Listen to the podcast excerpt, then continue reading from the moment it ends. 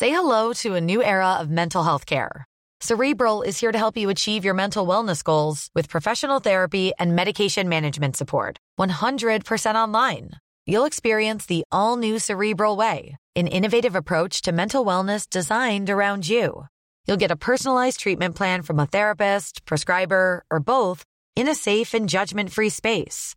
Your cerebral therapist or prescriber will outline a customized plan with clear milestones along the way so you can get to feeling your best. With Cerebral, you're not alone in your mental health journey. We're here to empower you to live a fulfilling life.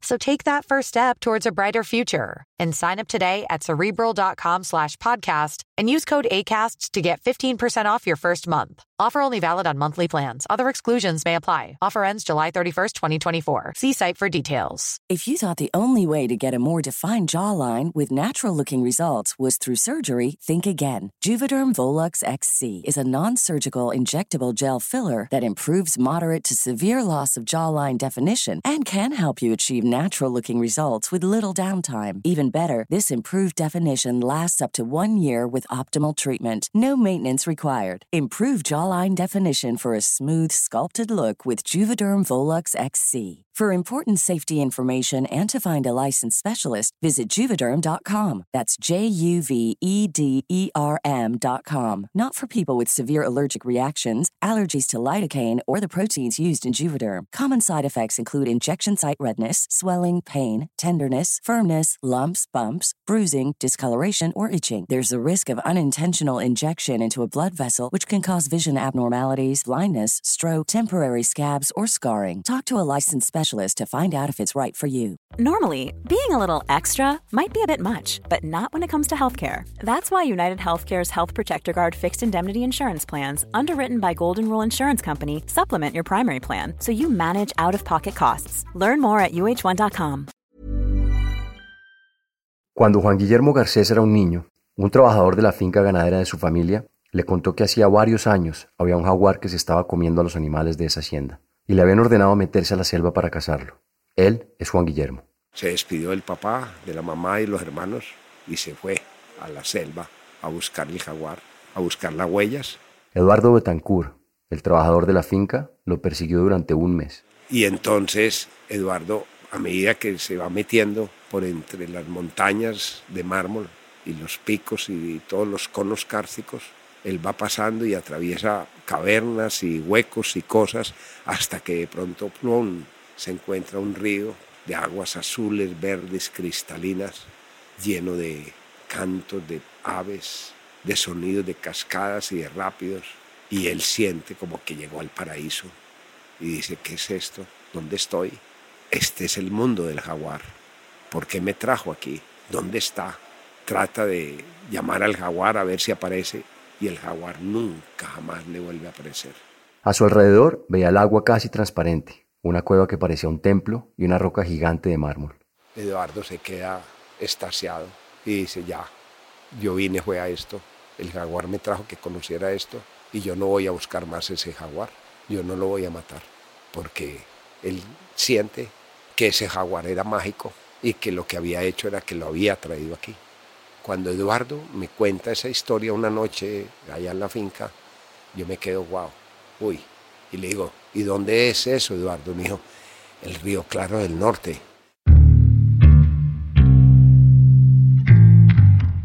Varios años después de contarle ese relato a Juan Guillermo, Eduardo se desplazó a otras montañas y fue asesinado.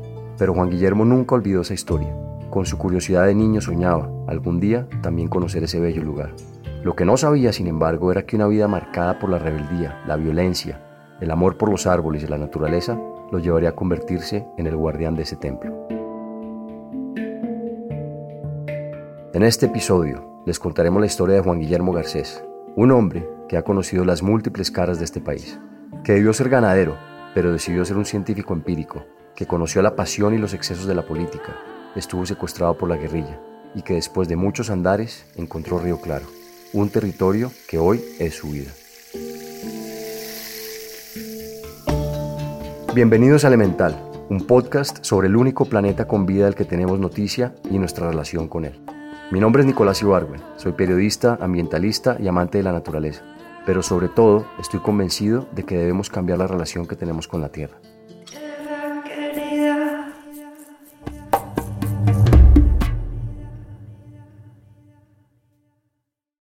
Durante los primeros años de su vida, Juan Guillermo Garcés estuvo convencido de que existía una sola versión de los orígenes de la humanidad, que era la de Adán y Eva. Venía de una familia tradicional de Medellín, muy devota, llena de monjas y curas. A los cinco años entró a un colegio religioso.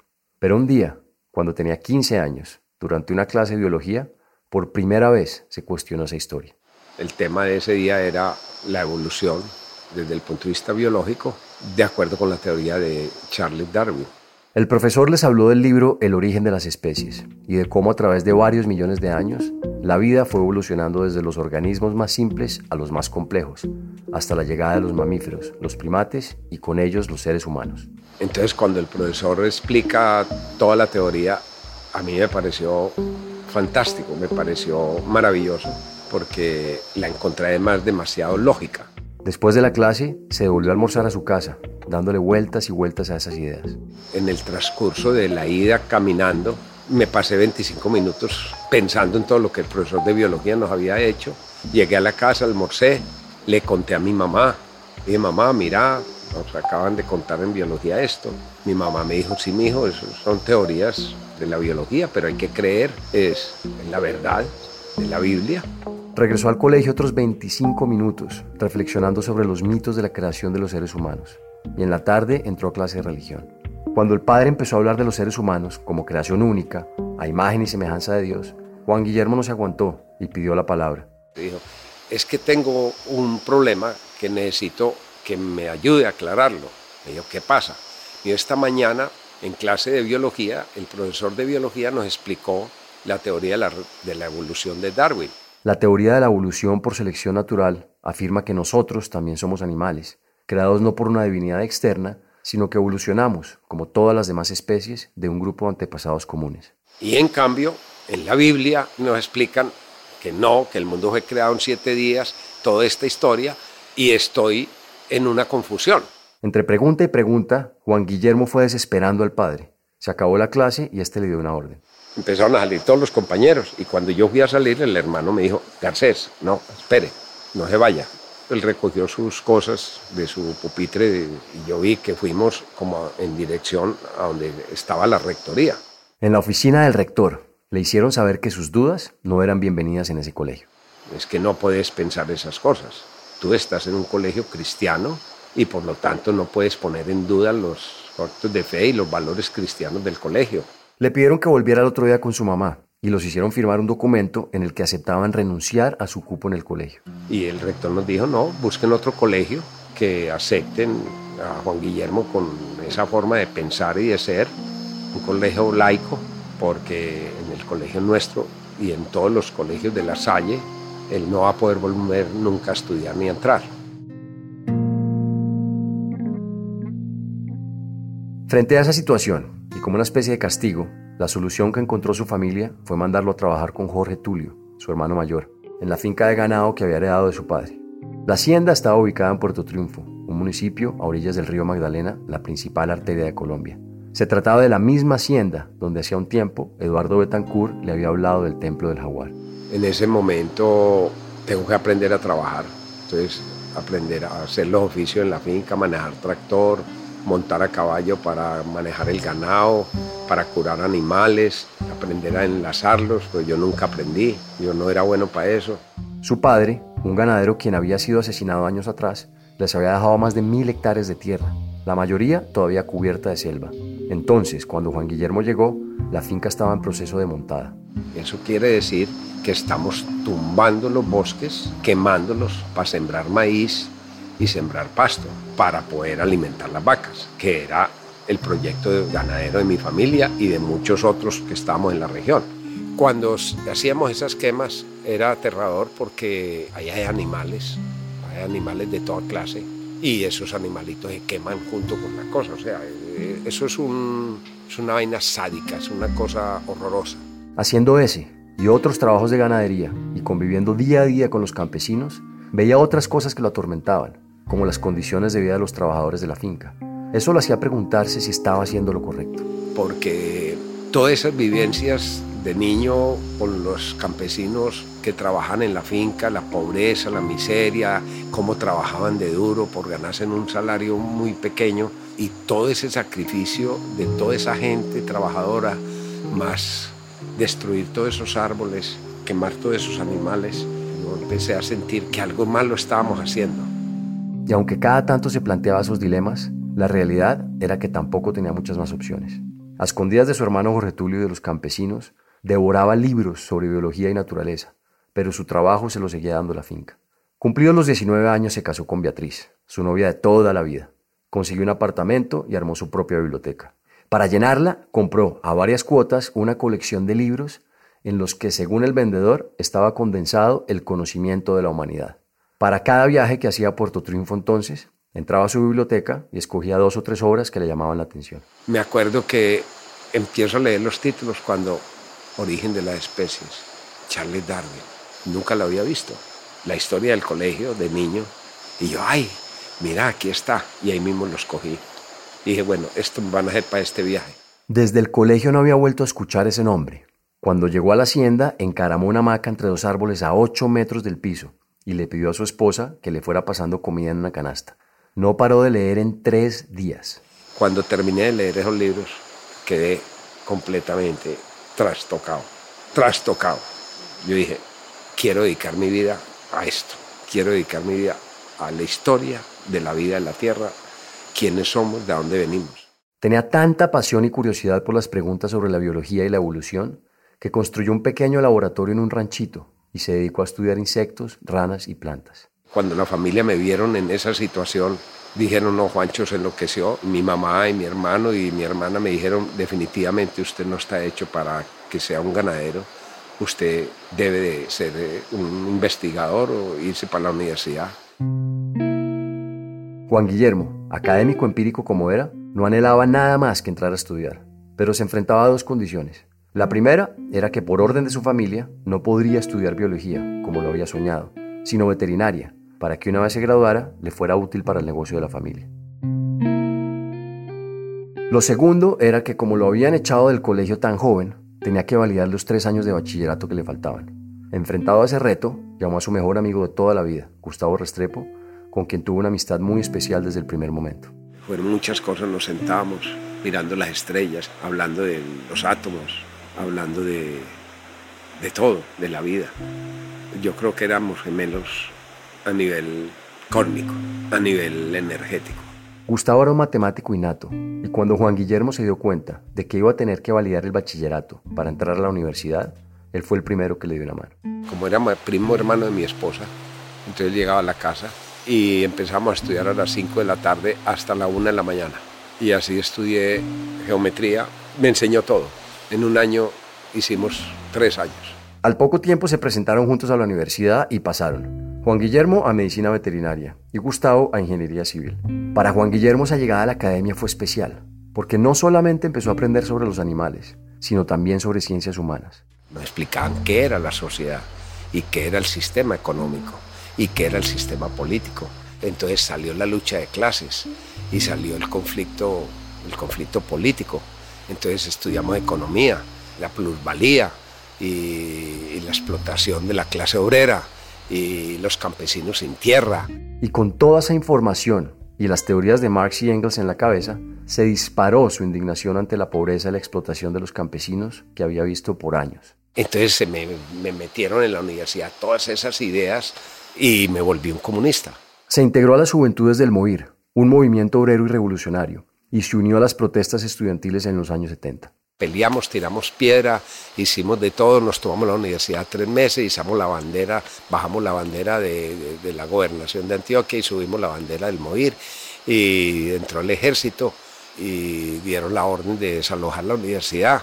En uno de esos tropeles se enfrentó al ejército y lo capturaron, por lo que pasó 30 días en la cárcel. Cuando salió de ahí, un amigo del partido que había visto su compromiso con la causa se le acercó. Le dijo que tenía que descalzarse, es decir... Descalzarse es que usted entregue su vida al trabajo político. Nosotros le decimos a dónde lo vamos a mandar y usted se va. Tiene que abandonar la universidad y estar dispuesto a abandonar todo, la familia, todo. Entonces yo le digo, listo, Entonces, ¿para dónde me tengo que ir? Le asignaron el Magdalena Medio, la región donde quedaban las fincas de su familia. Su trabajo básicamente era organizar a los campesinos en sindicatos y bajo la consigna de que la tierra es para quien la trabaja, apropiarse junto a ellos de fincas abandonadas.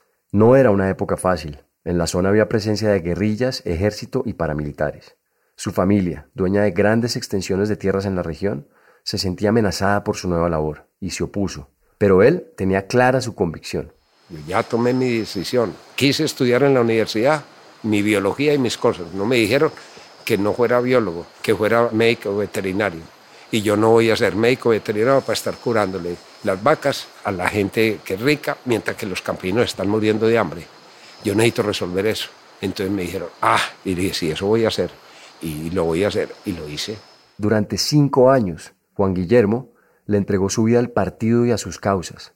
Al hacerlo, se encontraba dividido entre dos mundos, el de la ganadería, que era la herencia familiar, y el de la justicia social, que era su convicción.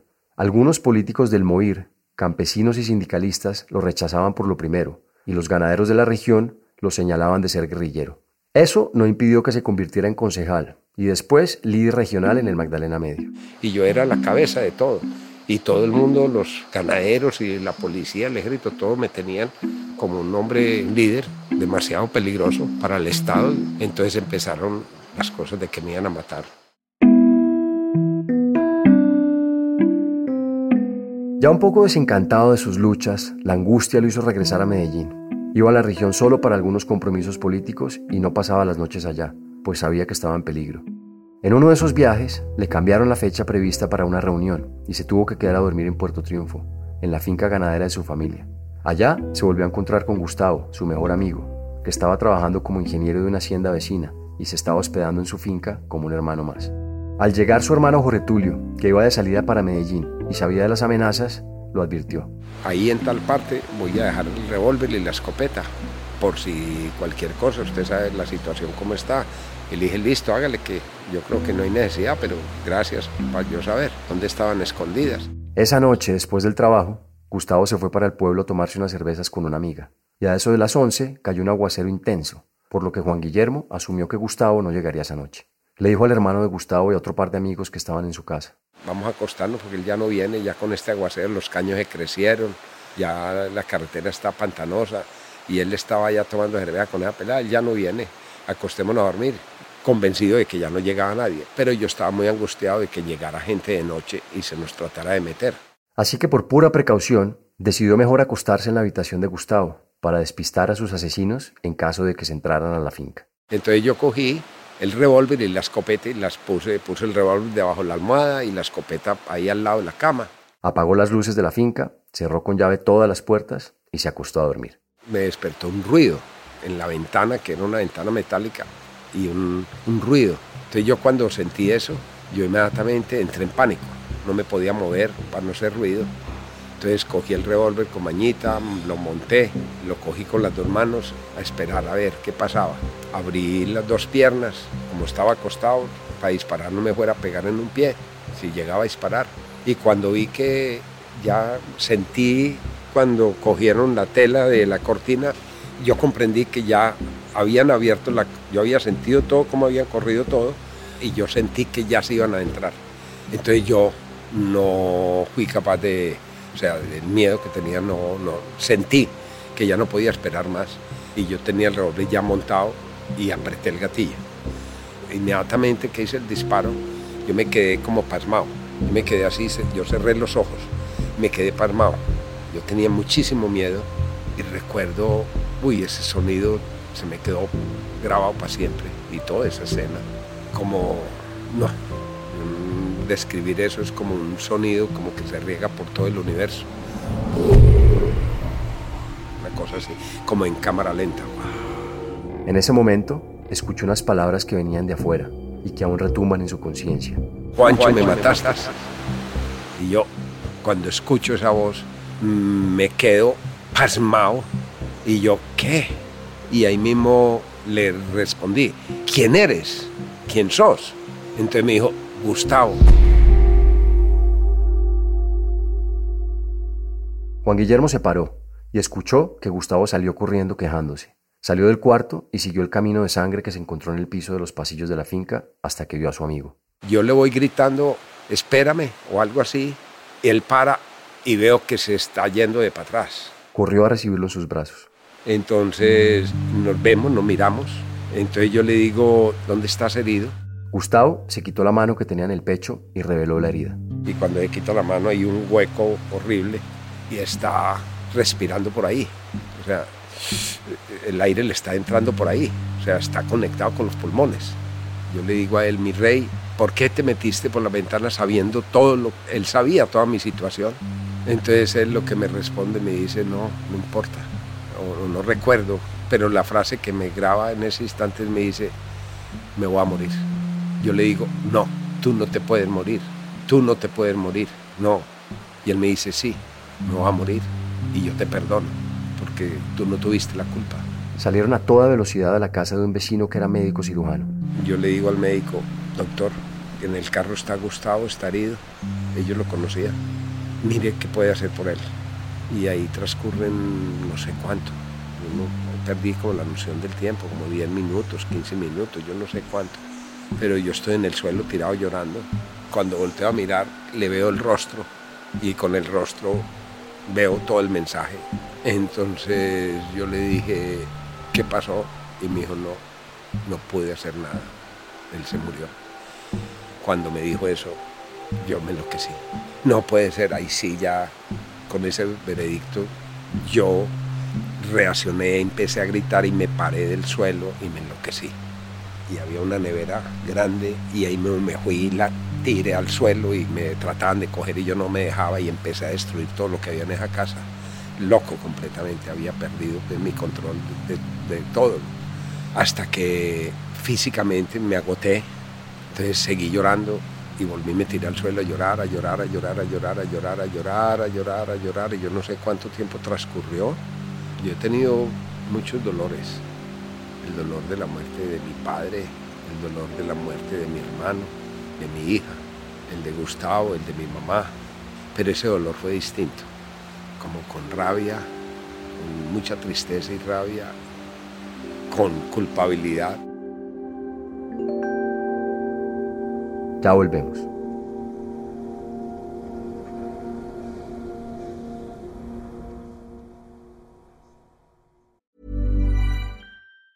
If you thought the only way to get a more defined jawline with natural looking results was through surgery, think again. Juvederm Volux XC is a non surgical injectable gel filler that improves moderate to severe loss of jawline definition and can help you achieve natural looking results with little downtime. Even better, this improved definition lasts up to one year with optimal treatment. No maintenance required. Improve jawline definition for a smooth, sculpted look with Juvederm Volux XC. For important safety information and to find a licensed specialist, visit juvederm.com. That's J U V E D E R M.com. Not for people with severe allergic reactions, allergies to lidocaine, or the proteins used in Juvederm. Common side effects include injection site redness, swelling, pain, tenderness, firmness, lumps, bumps, bruising, discoloration, or itching. There's a risk of unintentional injection into a blood vessel, which can cause vision abnormalities, blindness, stroke, temporary scabs, or scarring. Talk to a licensed specialist to find out if it's right for you. A lot can happen in the next three years. Like a chatbot may be your new best friend. But what won't change? Needing health insurance. United Healthcare Tri Term Medical Plans are available for these changing times. Underwritten by Golden Rule Insurance Company, they offer budget friendly, flexible coverage for people who are in between jobs or missed open enrollment. The plans last nearly three years in some states, with access to a nationwide network of doctors and hospitals. So, for whatever tomorrow brings, United Healthcare Tri Term Medical Plans may be for you. Learn more at uh1.com.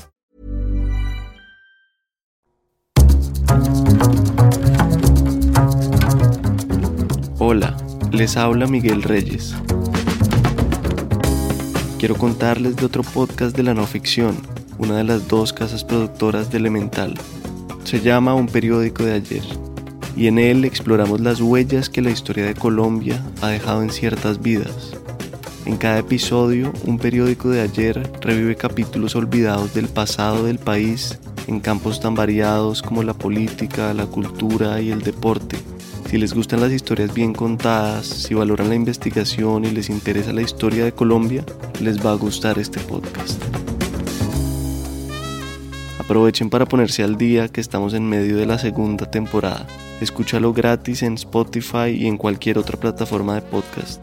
También lo encuentras en el enlace que aparece en la descripción de este episodio. Muchas gracias.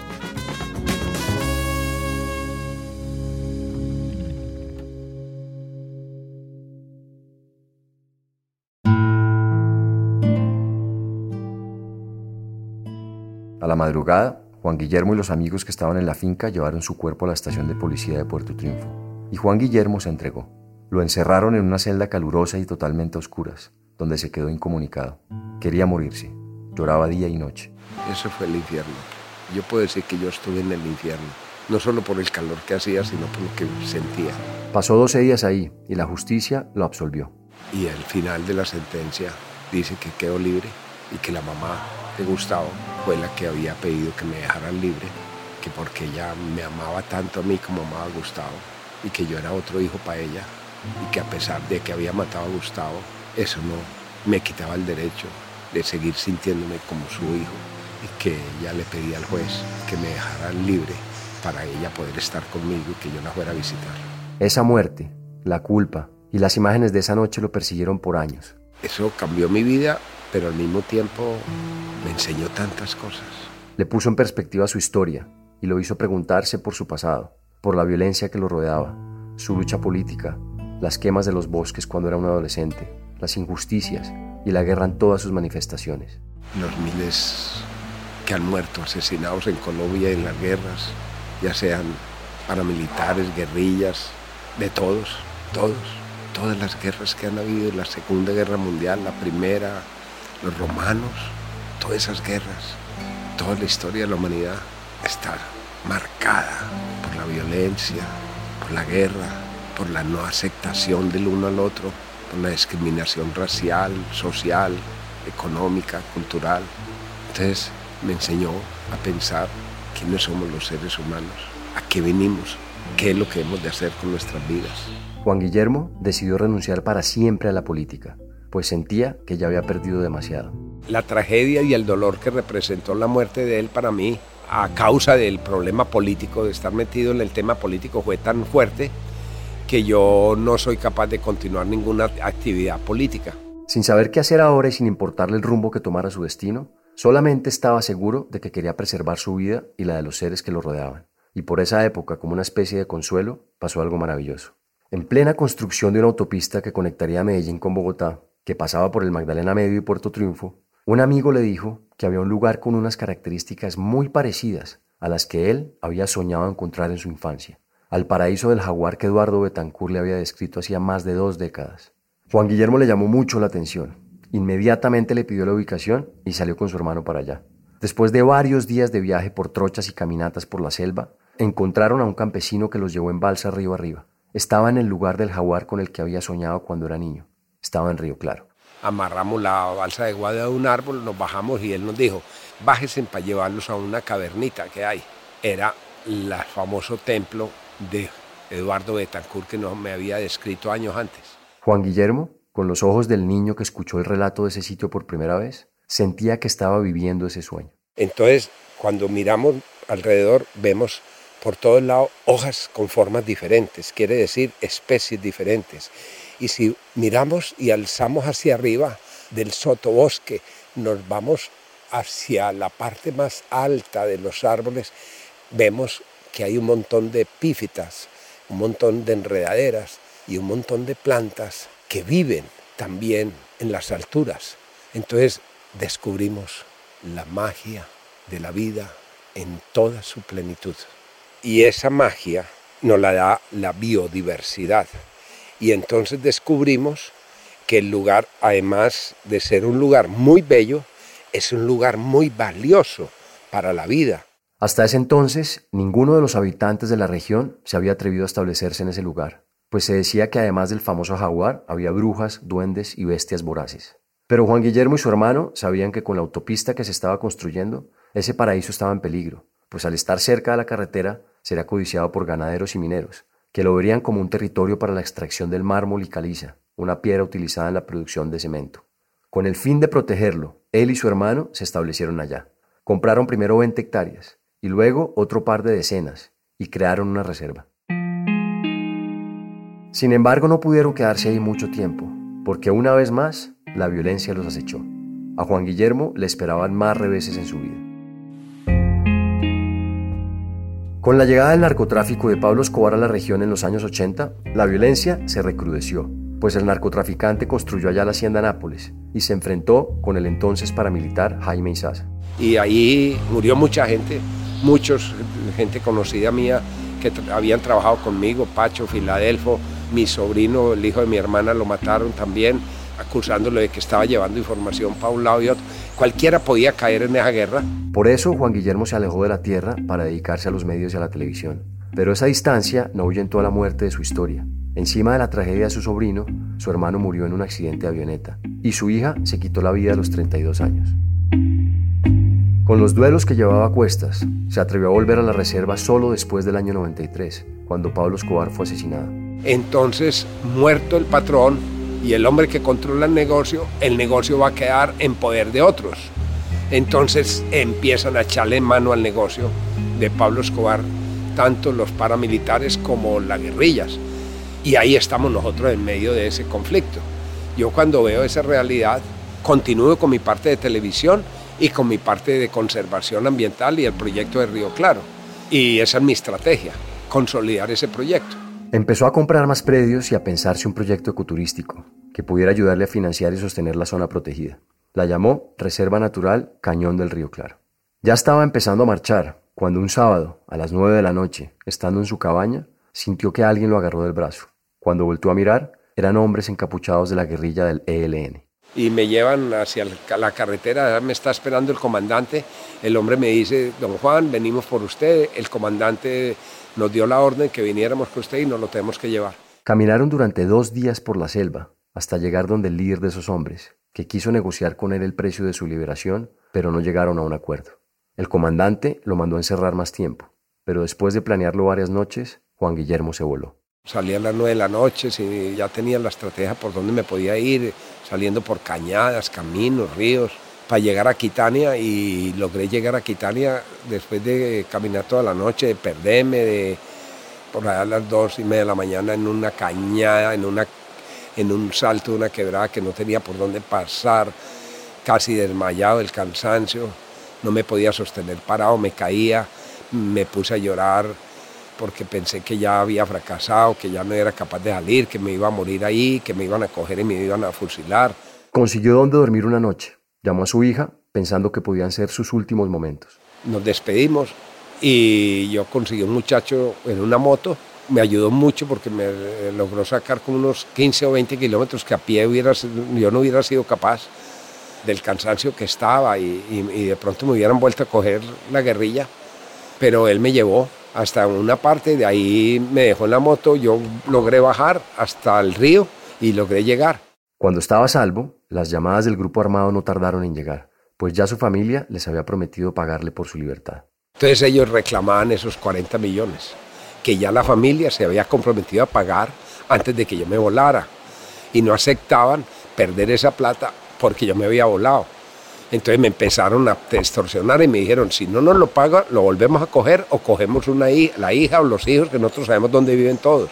Por su parte, los paramilitares también aparecieron con sus exigencias.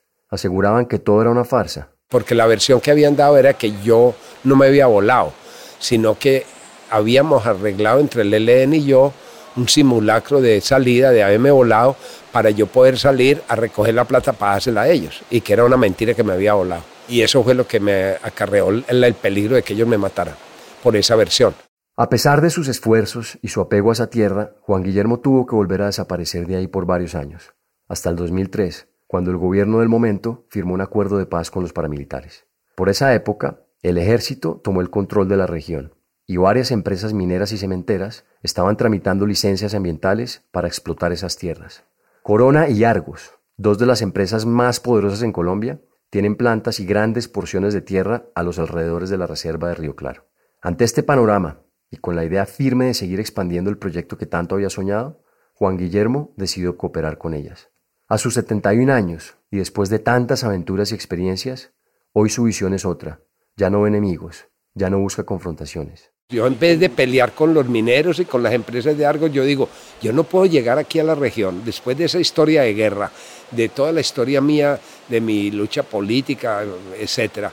Después de haber vivido todo lo que viví, yo aprendí que si me metía a una confrontación con los mineros o con los ganaderos o algo para el proyecto ambiental, yo sabía que eso lo único que iba a conducir era a otro conflicto, otra guerra y otra cosa. Entonces yo dije, no, a mí la vida me enseña una cosa, y es que en vez de gastarnos en esas confrontaciones, busquemos saber qué cosas nos unen a todos, para que entre todos podamos construir un futuro, sin necesidad de que yo tenga que destruir a los mineros o los mineros me tengan que destruir a mí. O sea, a mí no me tienen que matar, ni yo tengo que matar a nadie. Yo tengo derecho a vivir como tienen derecho los árboles, los animales y las plantas. También los mineros argos también tienen derecho a vivir, tienen derecho a vivir todos. Mis últimos años de vida los he dedicado y los seguiré dedicando hasta que la naturaleza, el universo lo permita para proteger lo que podamos proteger en alianza con campesinos, con los municipios, con Cornare, con el ministerio, con el gobierno, con Argos, con todo el mundo, para proteger los bosques de la cuenca del río Claro. Empezamos con 20, 30 hectáreas y hoy ya vamos llegando a 3.000, 3.500 hectáreas de bosques en conservación. Desde entonces ha logrado varias negociaciones con las empresas para reunir predios dedicados a la conservación. Ustedes son cementeros, yo soy ambientalista y mi trabajo es la conservación, la de ustedes es la producción del cemento. Simplemente hagamos una alianza. Los bosques que ustedes tienen, que no van a explotar en calizas, juntémoslos con los bosques nuestros para que hagamos un proyecto en toda la cuenca macro de conservación y firmamos un acuerdo entre los gerentes del Grupo Argos, la Fundación Amazonas y la Reserva Río Claro para conservar los bosques y hacer el corredor biológico del jaguar. Gracias al proyecto turístico que fundó y que hoy prospera, al igual que con la total inversión del patrimonio de su padre, el tapete verde que rodea el paraíso del que alguna vez le habló Eduardo Betancourt se extiende a través de 3.000 hectáreas, donde habitan cientos de miles de animales, plantas y árboles.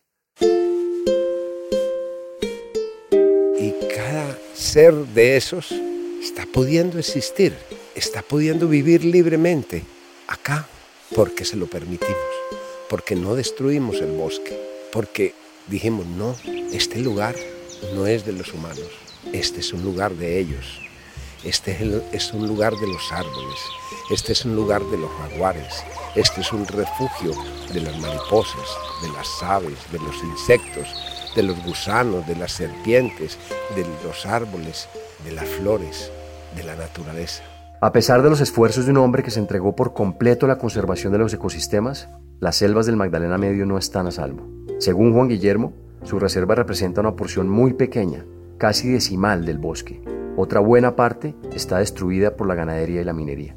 Entonces me pregunto si yo lo he logrado en este pedacito, he logrado hacer una cosa pequeña, pequeña porque es pequeña, pero grande porque nadie más lo ha hecho, yo me pregunto por qué los señores de Argos que están al lado mío y que se ganan 500 mil millones de pesos cada año y los señores de Corona y otro montón de gente muy rica, si yo he logrado con las uñas hacer eso, ¿cómo ellos no podían hacer mucho más con todos los millones de, de dólares que les quedan cada año? Y si yo lo hice, ¿por qué no lo pueden hacer muchos otros? Entonces, ¿por qué no pueden haber en Colombia mil ríos claros? o 10.000 ríos claros y en el planeta un millón de ríos claros. Bajo esa lógica, Juan Guillermo está intentando cambiar la ley para que al morir su herencia de estas tierras le quede a quienes la habitan, los árboles, los animales y todos los seres que sostienen la vida en ella. Yo me he preguntado, ¿y qué pasa dentro de 100 años, cuando mis hijos ya mueran y estén los nietos los bisnietos? Y así sigue la herencia y un día cualquiera de ellos diga, ah, a mí ya no me interesa lo que hicieron mis abuelos voy a vender eso y se lo vende a otro y tumban esos bosques. Entonces no tengo garantizado ese proyecto hacia el futuro a largo plazo, para 200, para 500, para 1000 años. Entonces si yo le puedo dejar las cosas que son de mi propiedad, que yo he trabajado durante mi vida, en un testamento a un hijo o a un amigo, mi pregunta es si yo por qué no puedo donar a través de mi testamento que esos bosques, esos predios que están destinados a la conservación, yo se los done a los seres vivos que hay ahí, a los árboles, a los animales, que son los que viven, ese es su hábitat. Porque después del trasegar de su vida, después de haber visto y sentido tantas cosas, llegó a una conclusión sencilla. Para mí, la única y trascendental misión que tiene la especie humana es proteger la vida, protegernos a nosotros mismos entre los humanos. Y porque sigue creyendo en la teoría de la evolución, La misión verdadera del ser humano es trascender, pero es otro ser humano distinto. No es el ser humano de las guerras de la Segunda Guerra Mundial, de Hitler, de Pablo Escobar, de todo lo que hemos visto. No, es el ser humano nuevo que están haciendo los jóvenes, en la nueva generación que van a pensar distinto y van a construir unos modelos de sociedad, de culturas y de gobiernos completamente diferentes.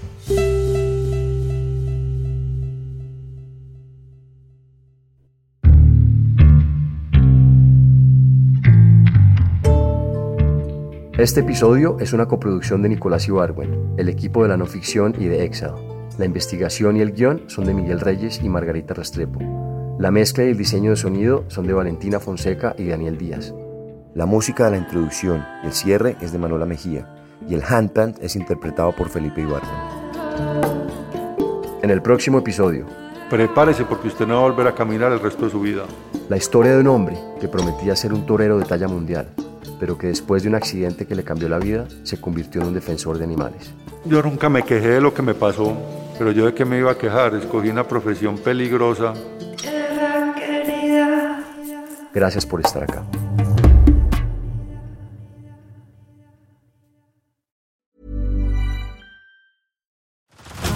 Head over to Hulu this March, where our new shows and movies will keep you streaming all month long. Catch the award winning movie Poor Things, starring Emma Stone, Mark Ruffalo, and Willem Dafoe. Check out the new documentary, Freaknik The Wildest Party Never Told, about the iconic Atlanta Street Party. And don't miss FX's Shogun, a reimagining of the epic tale, starring Anna Sawai. So, what are you waiting for? Go stream something new on Hulu. How would you like to look five years younger? In a clinical study, people that had volume added with Juvederm Voluma XC in the cheeks perceived themselves as looking five years younger at six months after treatment. Look younger, feel like you. Add volume for lift and contour in the cheeks with Juvederm Voluma XC. Reverse signs of aging by adding volume to smooth laugh lines with Juvederm Volure XC. For important safety information and to find a licensed specialist, visit juvederm.com. That's J U V E D E R M.com. Not for people with severe allergic reactions, allergies to lidocaine, or the proteins used in Juvederm. Common side effects include injection site redness, swelling, pain, tenderness, firmness, lumps, bumps, bruising, discoloration, or itching. There's a risk of unintentional injection into a blood vessel, which can cause vision abnormalities, blindness, stroke, temporary scabs, or scarring. Talk to a licensed specialist to find out if it's right for you.